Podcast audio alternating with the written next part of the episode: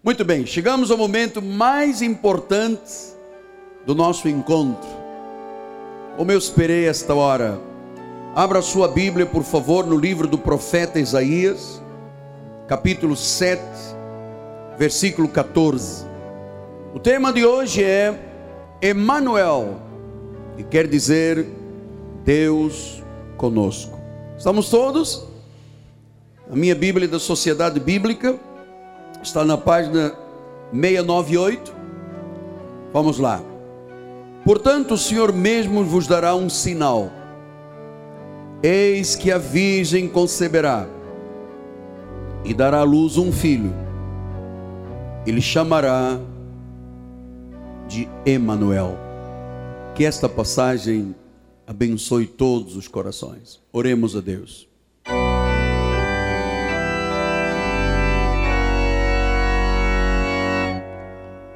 Senhor Jesus Cristo, nosso Senhor Jesus Cristo,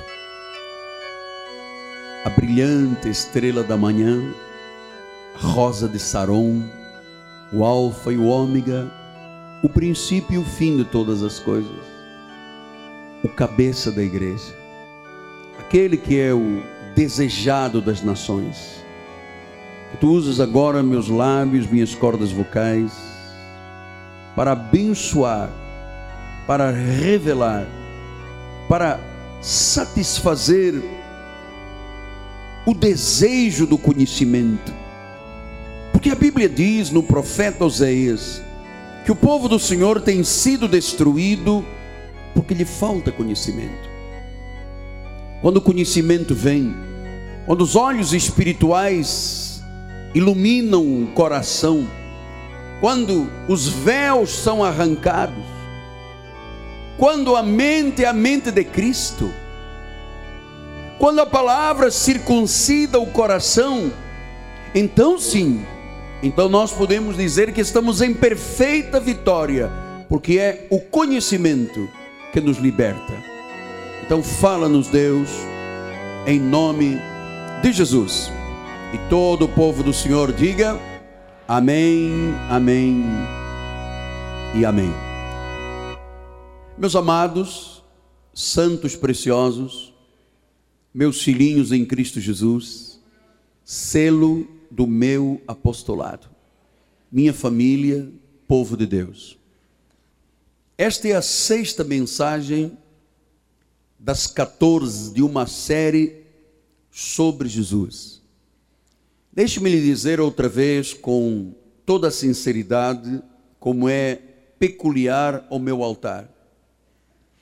Pela primeira vez na história do Evangelho, uma igreja abre o seu altar para revelar mais de 700 nomes do Deus único e verdadeiro.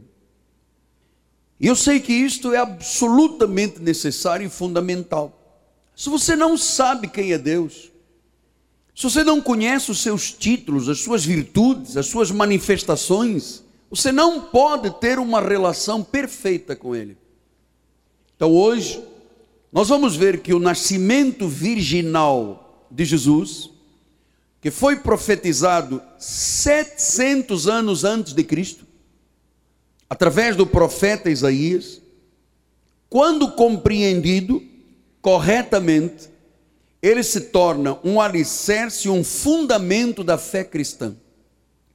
Você sabe que o embrião desta profecia está lá no livro de Gênesis, no capítulo 3, versículo 15. Diz assim: Porém, inimizade entre a mulher e entre a tua descendência, porém, inimizade entre a mulher e entre a tua descendência e o seu descendente. Este te ferirá a cabeça e tu lhe ferirás o calcanhar. Então, ali foi o embrião da profecia da vinda de Jesus. Que depois o profeta reitera e diz: Olha, uma virgem dará luz e o seu nome será Emanuel. Então, você sabe, há na Bíblia Sagrada pelo menos cinco personagens que tiveram uma origem sobrenatural, um nascimento sobrenatural. Por exemplo, Adão. Adão não teve pais. foi gerado do barro? Foi o nascimento sobrenatural. Eva. Eva não teve pai e mãe. Eva foi tirada de uma costela de um homem chamado Adão. Foi o nascimento sobrenatural. Isaac. Isaac, que era filho, foi filho de Abraão e Sara. Você sabe, já não tinham mais o costume das mulheres, ela não tinha mais o costume da mulher, logo não poderia procriar. E nasceu Isaac. São João Batista, o primo de Jesus Cristo, também Zacarias e Isabel eram muito velhos. Zacarias era muito velho, era impossível gerar um filho. E sobrenaturalmente, a esposa gerou um filho. E Jesus? Jesus é o quinto nascimento sobrenatural, nasceu de uma virgem pelo Espírito Santo. Então, nós temos que entender para o nosso alicerce, fundamento de vida espiritual, esta origem de Jesus. Porque a Bíblia mostra, e já estudamos aqui, que Ele é o único Deus. E nós queremos saber tudo a respeito de Deus. É como um casamento. Se você casa com uma pessoa e não sabe tudo a respeito desta pessoa, você poderá ter alguma surpresa no caminho. Então, vamos começar lembrando João 1, primeiro capítulo assim: No princípio era o Verbo. O Verbo estava com Deus, mas na realidade o Verbo era Deus. E diz a palavra: Ele estava no princípio com Deus, todas as coisas foram feitas por intermédio dele, e sem ele nada do que se fez foi, nada do que foi feito se fez. A vida estava nele, e a vida era a luz dos homens. Quando foram todas as coisas criadas e Deus disse: haja luz, haja sol, haja estrelas, quem era este Deus? Jesus. O Verbo era Deus. Então nós temos que entender, no princípio de tudo, era Jesus. E em João 1,14 ele disse: e o Verbo, aquele Verbo que criou todas as coisas, esta palavra original grega logos, o logos, o Verbo se fez carne. Então quer dizer que o Deus Criador dos céus e da terra, que não tinha um corpo, era um corpo de glória, quando ele nasceu, quando ele se fez carne, agora Deus passou a ter um corpo. Então a Bíblia diz: o Verbo se fez carne habitou entre nós, cheio de graça e de verdade, e vimos a sua glória, a glória como unigênito do Pai.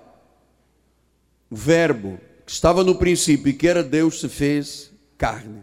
Se fez carne como? Através do nascimento virginal de Maria por obra do Espírito Santo.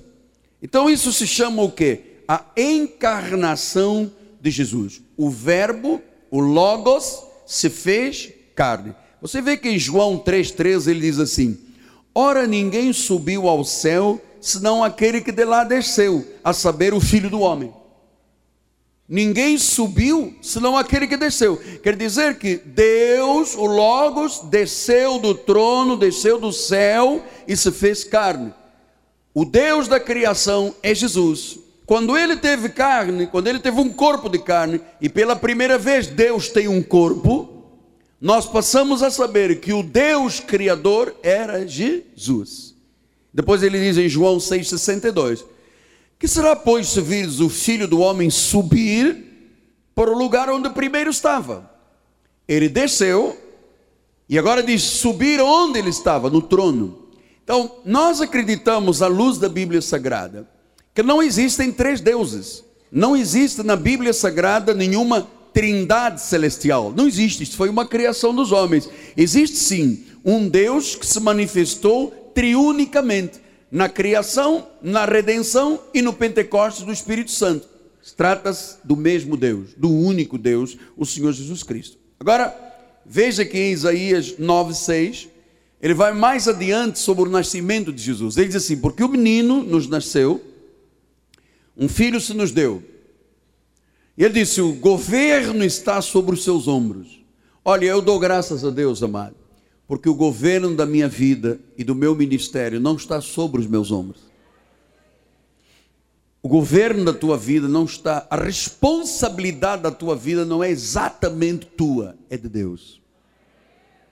E ele disse: o governo está sobre os seus ombros, e o seu nome será maravilhoso, conselheiro, Deus forte, Pai da eternidade, e príncipe da paz. Você veja, isso são algumas das revelações dos tais 700 nomes que nós vamos estudar durante este período desta série de mensagens. Então, o que, é que eu quero que você saiba? Que Deus se fez homem. Então, ele diz em Filipenses 2,7: Antes a si mesmo se esvaziou e, assumindo a forma de servo, ele se esvaziou da sua glória do Criador, do Verbo, do Logos, e assumiu uma forma de servo, tornando-se em semelhança de homens e reconhecido em figura humana. Quer dizer que então agora nós caminhamos para uma, um outro aspecto, é que Jesus, o Deus Criador, olha atenção, não foi Buda, não foi Confúcio, não foi Alá, não foi Gandhi, nenhum dos deuses desta terra. Diz que foi o Logos que se esvaziou da sua glória, tomou um corpo humano, esvaziando-se da glória de Deus, se tornou uma figura humana. Significa o quê? Que esta figura humana, na realidade, por trás da sua carne, quem era que estava? Deus. Portanto, você tem que saber que Jesus era 100% homem e 100% Deus. Ele era 100% homem, 100% Deus. Pastor, e o que, que era então a sua carne? Diz em Hebreus 10, 20: Pelo novo e vivo caminho que ele nos consagrou pelo véu, isto é, pela sua carne. Então, a sua carne, quando você olhava, você via um homem, mas ali era um véu, por trás daquele véu, por trás daquela carne, estava o próprio Deus. Agora veja como é que é identificado Deus conosco, porque em Lucas 1,78 a profecia diz assim: Graças à entranhável misericórdia do nosso Deus, pela qual nos visitará o sol nascente das alturas. Agora, o Logos, o Verbo se faz carne. Tem uma figura humana, um corpo de homem, tem uma carne que é um véu, ele se esvazia de toda a glória, assume a figura de um servo. Veja, Jesus não se transformou num rei Agripa. Ele não se transformou num rei dos homens aqui na terra. Ele se transformou num servo. Ele veio para servir. E sabe que uma coisa eu descobri que me, é, me dá a força da minha vida pessoal. Eu descobri que o verdadeiro homem de Deus, a verdadeira mulher de Deus, não são aqueles que querem ser servidos, são os que servem. Porque ele se esvaziou da sua glória para servir.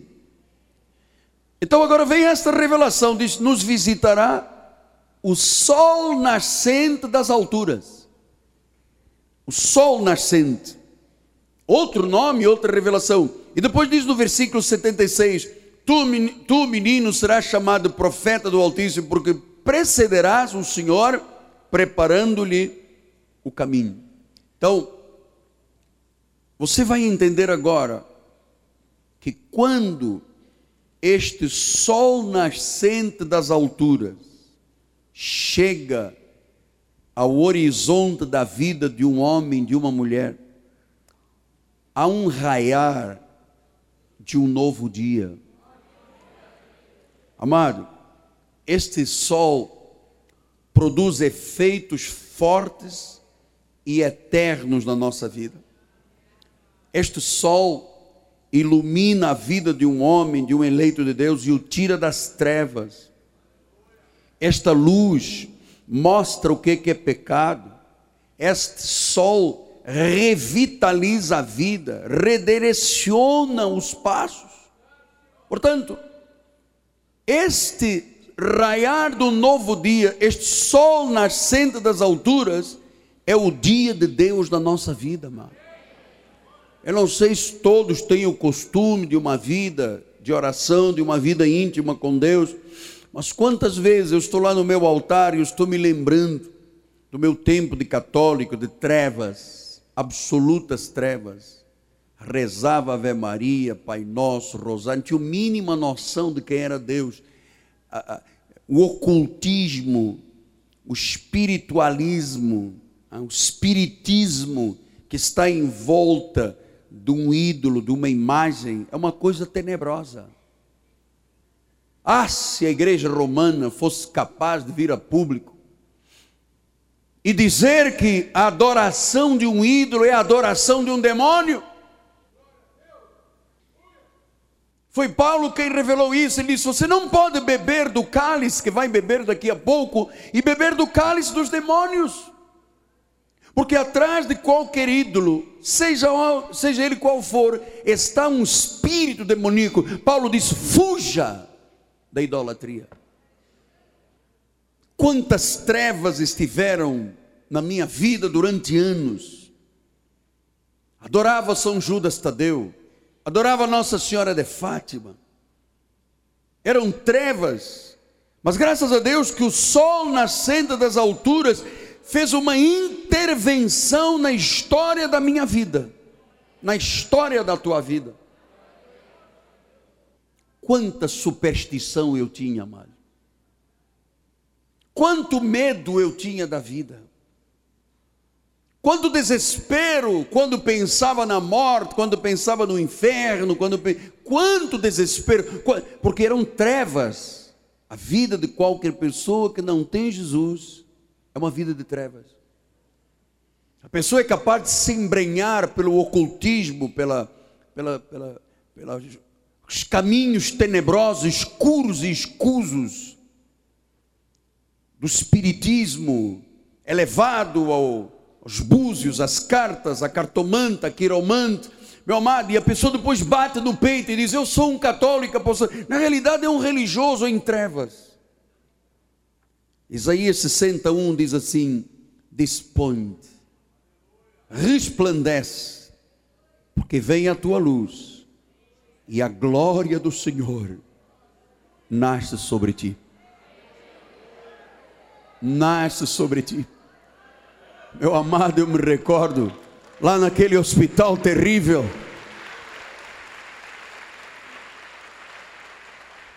acamado dentro de um CTI há meses, desenganado pela medicina, fétido, necroses, gangrena, desesperançado, trevas escuras, que a única coisa que eu pensava que para sair daquele beco sem saída seria a morte.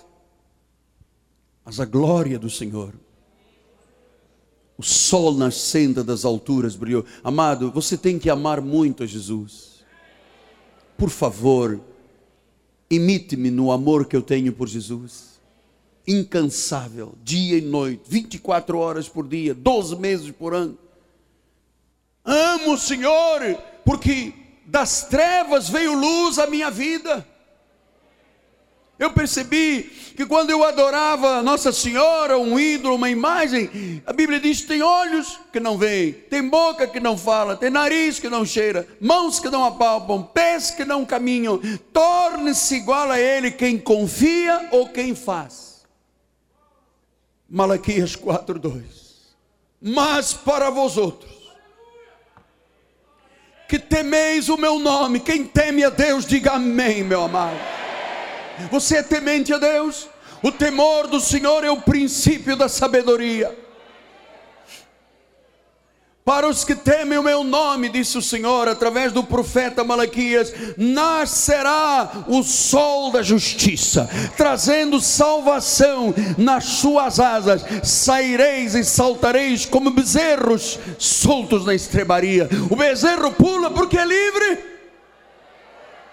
Entramos todos aqui amarrados, algemados, acorrentados nas trevas da religião e do ocultismo, mas veio o sol da justiça, veio o sol das alturas e brilhou e se fez luz e te iluminou os olhos do coração e arrancou os véus e te fez ver o valor da tua vida. Tu és precioso, tu és importante, tu és a imagem e a semelhança do Senhor, tu és um com Cristo Jesus. Diga glória, glória a Deus.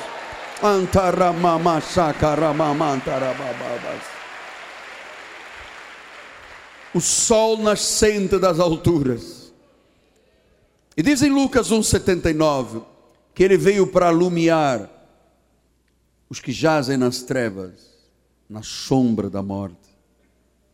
Hum. E dirigir os nossos pés pelo caminho da paz. Trevas e sombra da morte. Em Mateus 4,16 diz assim: O povo que jazia em trevas viu uma grande luz, e aos que viviam na região e sombra da morte, resplandeceu-lhe a luz. Meu amado, isto é uma profecia que aconteceu na minha vida e na sua vida.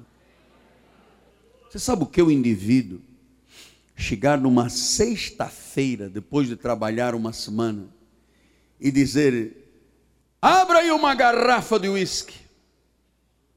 E tumba-lhe, tumba-lhe, tumba. Depois diz: Agora me dá um êxtase. Entra. Agora deixa-me cheirar um teco de cocaína. Agora deixa-me injetar morfina. Agora um cheiro de um ácido com LSD. Amado, que região da sombra da morte. Que morte de trevas. Morte de trevas porque eles não conhecem a luz.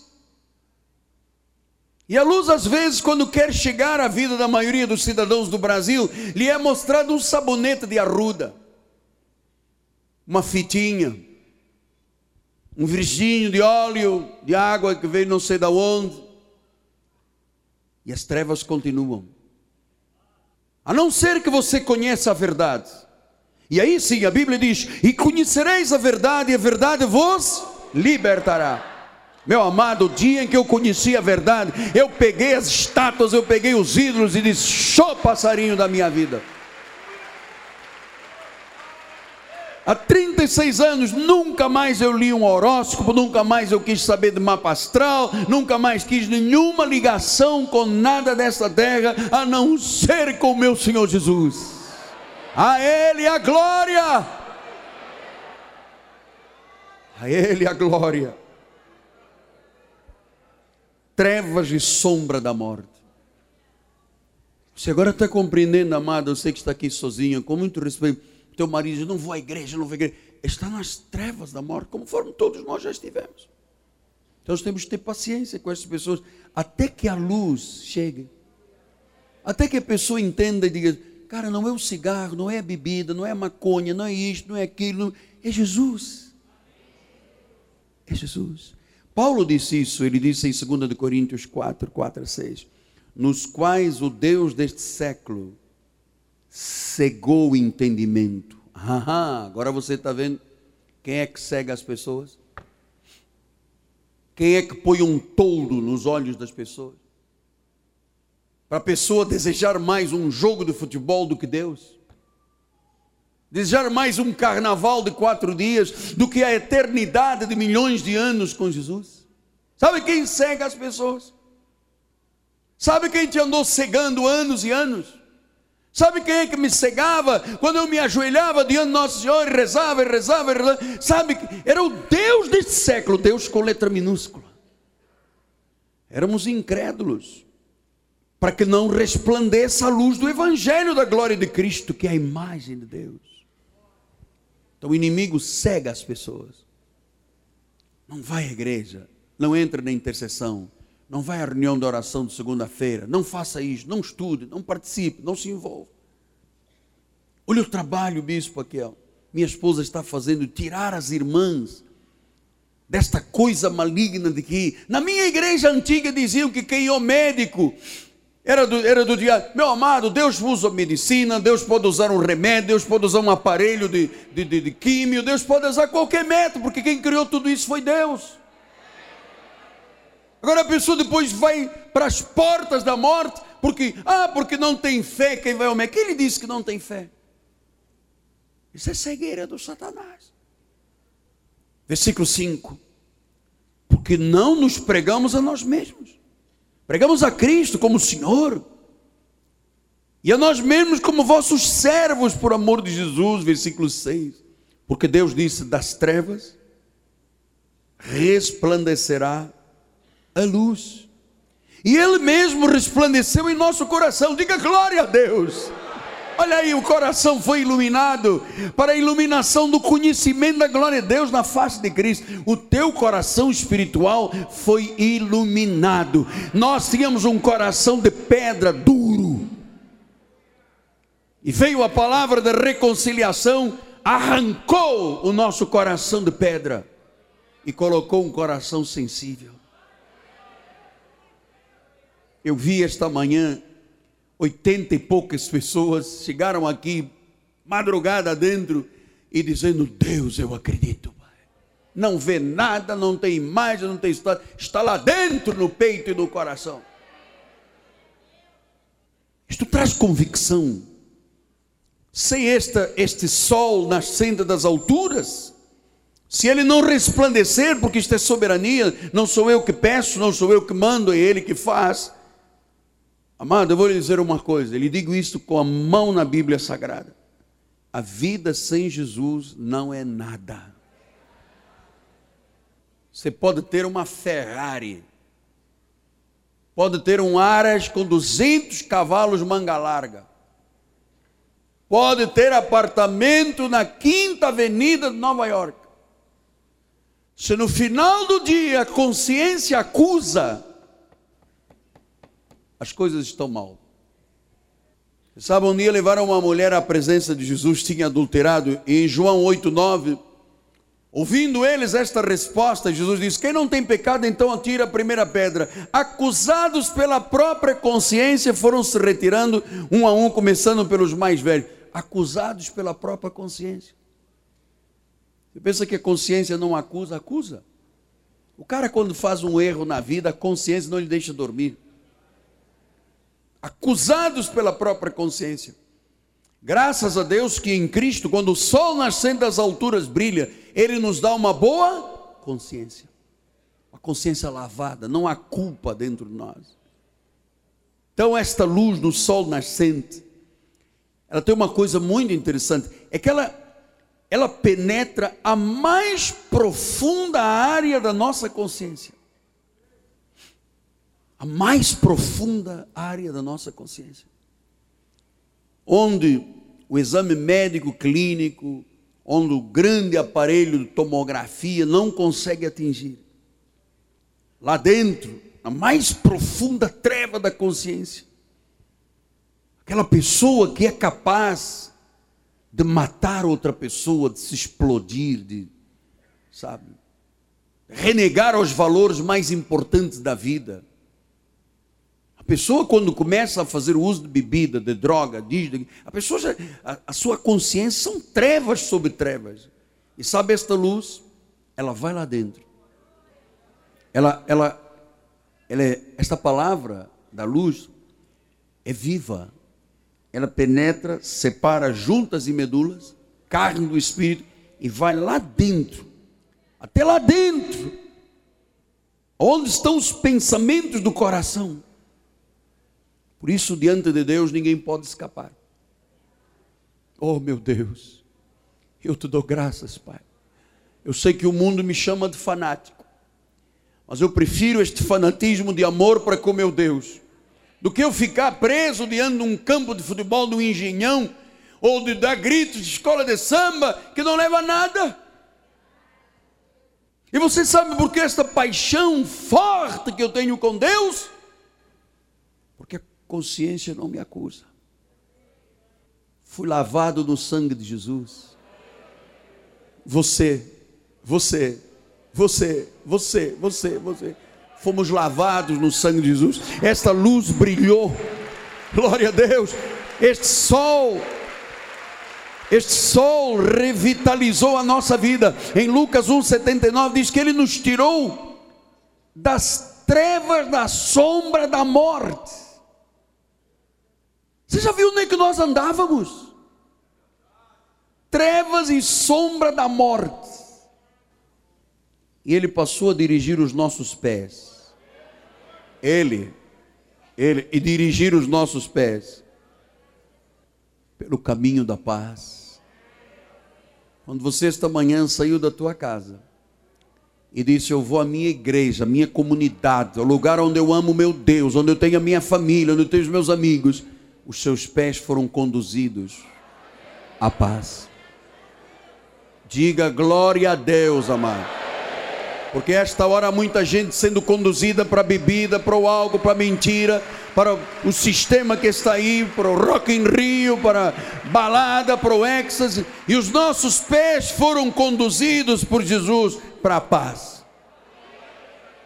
Não é isto maravilhoso? Diga lá, diga lá, não é isto maravilhoso? Diga glória a Deus uma vez mais, amado. Sombra. Ui, você sabe que eu me arrepio com isto? Barbaridade, tio. Hum, sombra da morte. Andávamos lá todos, amado. Qual de nós um dia não disse, qualquer dia acabo com a minha vida? Qual de nós antes de ter Jesus não pensou nisso? Sol, ui, o sol nascente das alturas. Isaías 9, 1 e 2 assim: Mas para a terra que estava aflita, não continuará a obscuridade. Deus, nos primeiros tempos, tornou desprezível a terra de Zebulon e a terra de Naftali. Mas nos últimos, tornará glorioso o caminho do mar além do Jordão, da Galileia, dos gentios. O povo que andava em trevas viu uma grande luz. E aos que viviam na região da sombra da morte, como nós vivíamos, quando você acreditou que em amor Ele te predestinou para ser a imagem e a semelhança dEle, as trevas se dissiparam entrou a luz no teu coração. Os teus olhos se abriram. Agora você sabe quem é Jesus. Salmo 136 ele diz: A minha alma anseia pelo Senhor mais do que os guardas pelo romper da manhã, mais do que os guardas pelo romper da manhã. Meu amado, este anseio pela luz de Deus. Eu queria muito que você amasse a Deus acima de tudo. Eu queria que essa igreja fosse apaixonada por Jesus que você fosse capaz de dizer entre o mundo e Jesus, Jesus. Senão não vale a pena a vida. Senão não vale a pena a vida. Porque olha, amado, quem tem experiências muito fortes com o Senhor, passa por grandes tristezas, por dores, por feridas, por memórias. Quando este sol nascente vem a vida revitaliza. É um menino aqui de 58 anos berrando aqui como se fosse um menino de 18 anos, amado. A mim, ninguém me convence de mais nada. O meu, o meu centro, o meu foco, meu, da minha esposa, da minha família, dos meus filhos, é tão agarrado ao Senhor, nós somos tão dependentes de Deus, amado. Então, olha, se você está, entrou aqui hoje desencorajado, se você está resignado com a derrota que você teve o mês passado, se você pensa que é o fim porque o teu marido te abandonou, os teus filhos não te querem mais, se você está resignado porque perdeu um emprego de 23 anos e agora diz: Meu Deus, o que será da minha vida? O sol nascente das alturas vai redirecionar os teus passos para a paz. Ele redirecionou os nossos passos para o caminho da paz. Porque diz em Provérbios 16, 9: O coração do homem traça o seu caminho, mas o Senhor lhe dirige os passos. E Deus não te dirige os passos para o mal, Deus dirige os passos para o bem. Salmo 119, 105: Lâmpada para os meus pés é a tua palavra, e é luz para os meus caminhos. Olha aí como é que Deus dirige os passos. Filipenses 4, 7 a 9.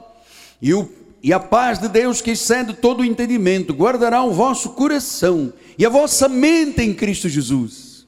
Versículo adiante. Finalmente, versículo, estamos no versículo 8. Finalmente, irmãos, tudo que é verdadeiro tudo que é respeitável, tudo que é justo, tudo que é puro, tudo que é amável, tudo que é de boa fama. E se alguma virtude há, e se algum louvor existe, seja isso que ocupa o vosso pensamento.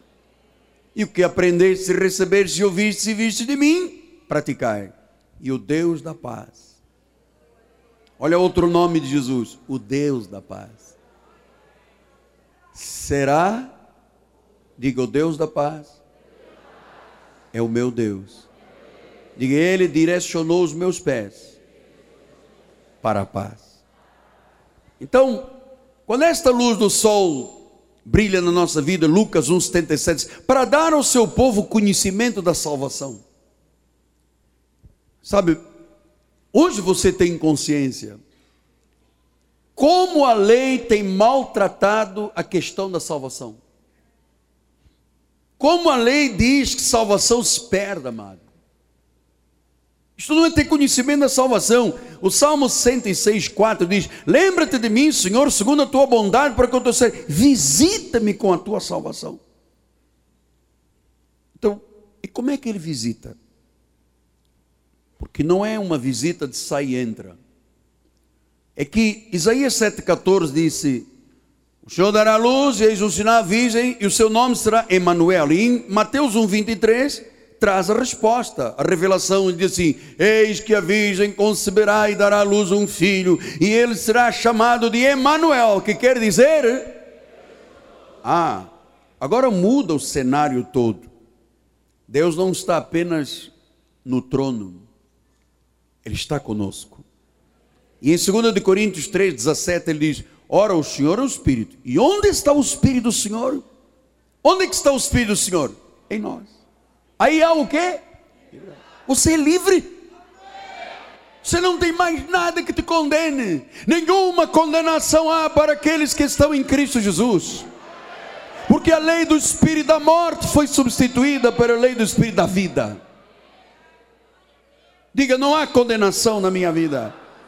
Como é que pode haver condenação se o Senhor Emanuel é Deus conosco? Então Deus se autocondenaria? Êxodo 3,12 diz assim: Deus lhe respondeu: Eu serei contigo. Ah, Deus disse: Eu serei contigo. Isso é o velho pacto, hein? Eu serei contigo. Agora ele está.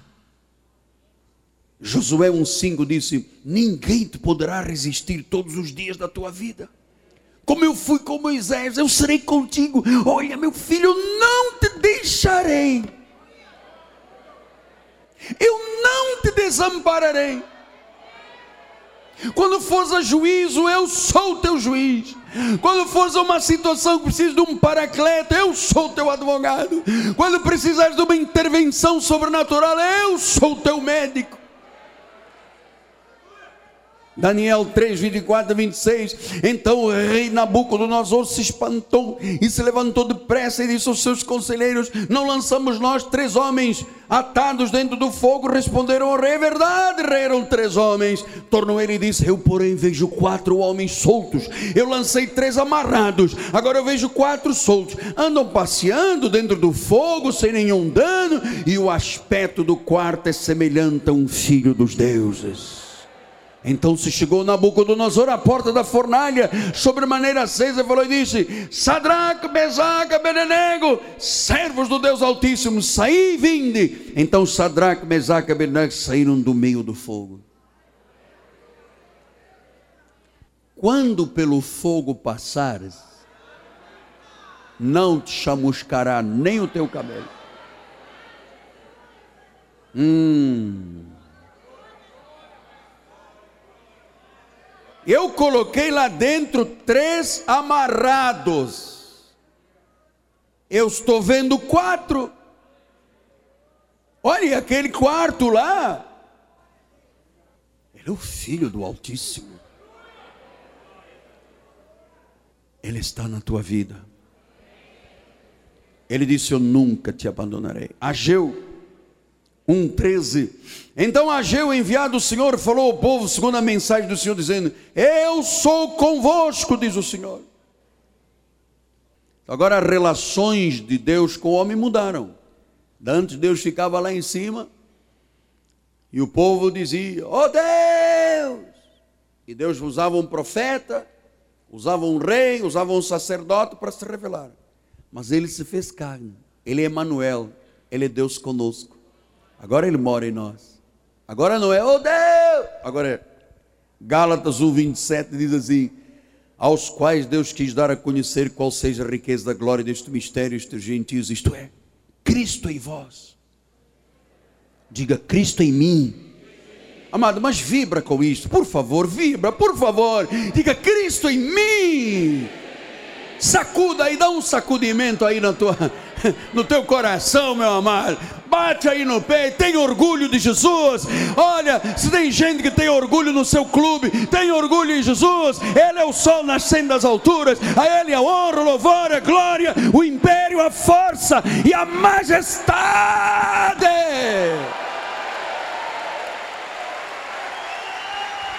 Tem orgulho. Acredite.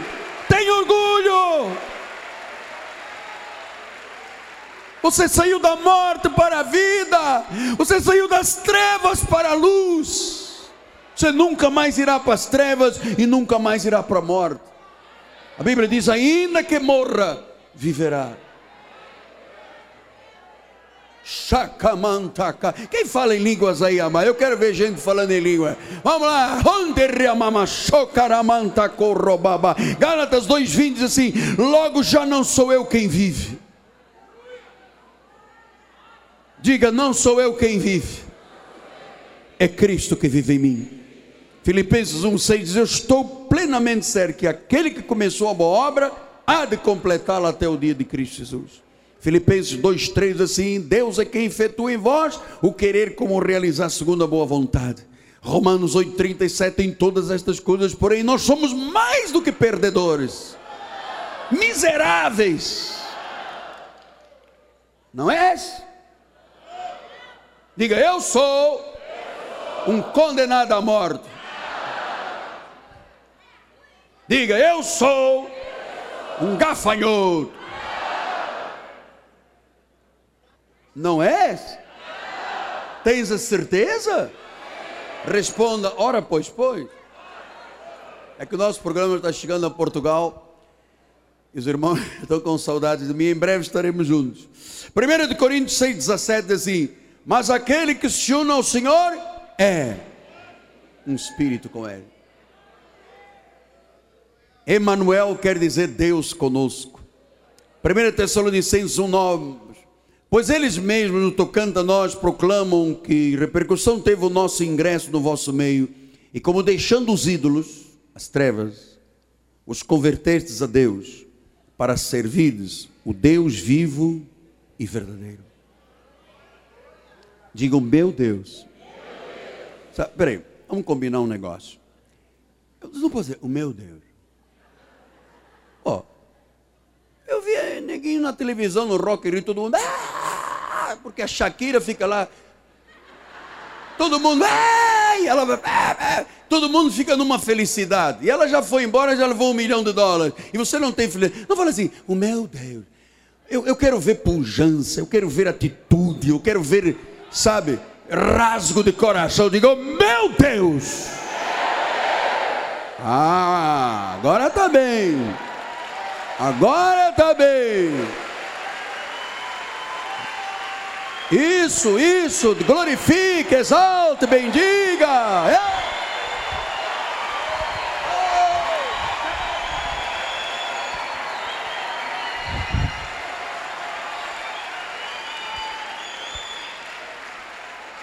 A Bíblia diz que Ele é Deus vivo e verdadeiro. Diga glória a Deus.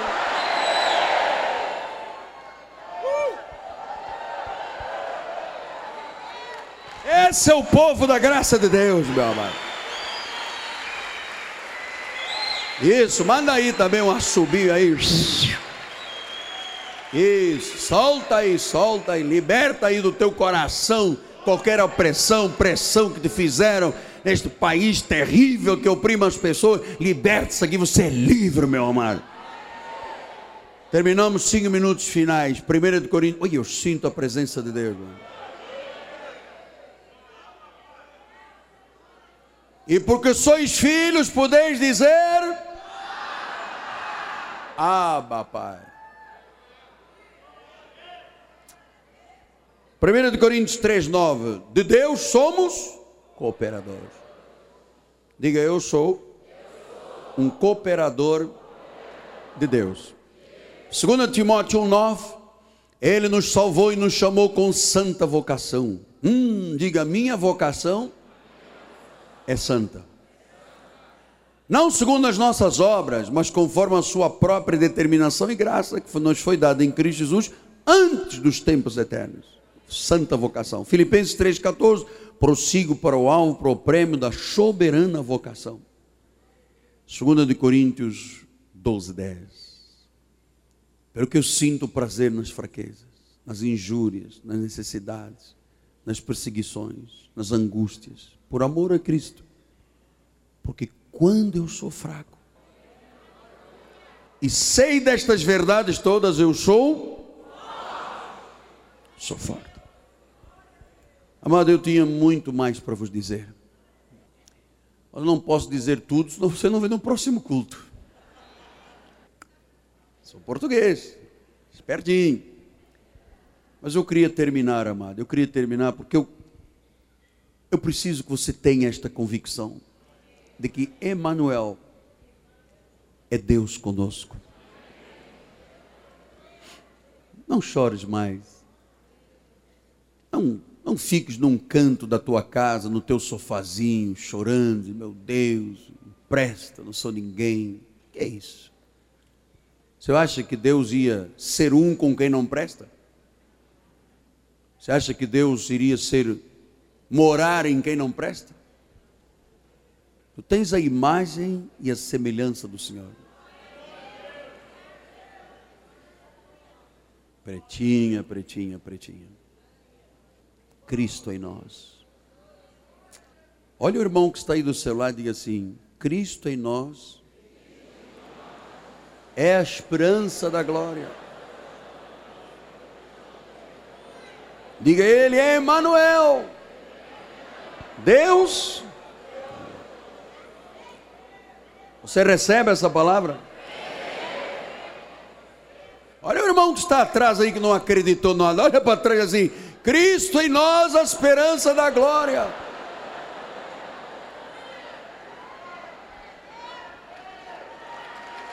Aí um glória a Deus forte aí, amado.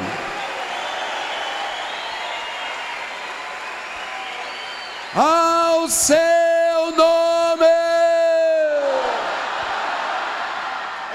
Este povo vai viver no céu. Uau! Isso. Vamos lá, vamos lá, irmão. Irmão Chagas, dá aí um glória a Deus forte, irmão Chagas. Ai. Ai.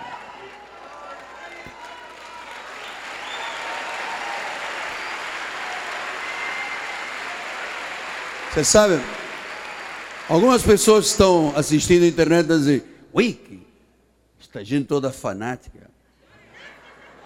E ninguém que andou em uma semana, em duas semanas no Rock Rio não é fanático.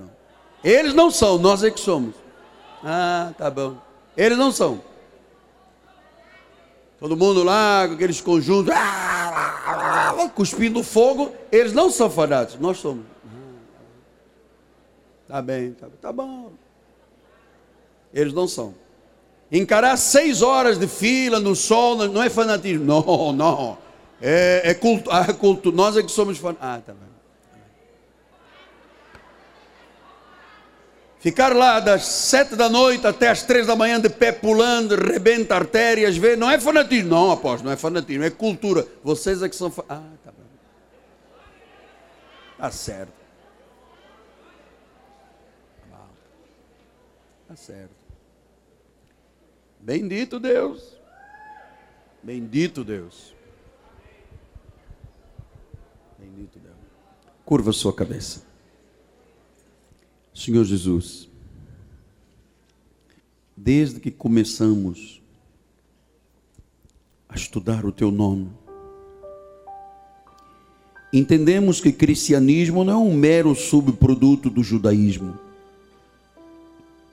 Cristianismo não está limitado pela lei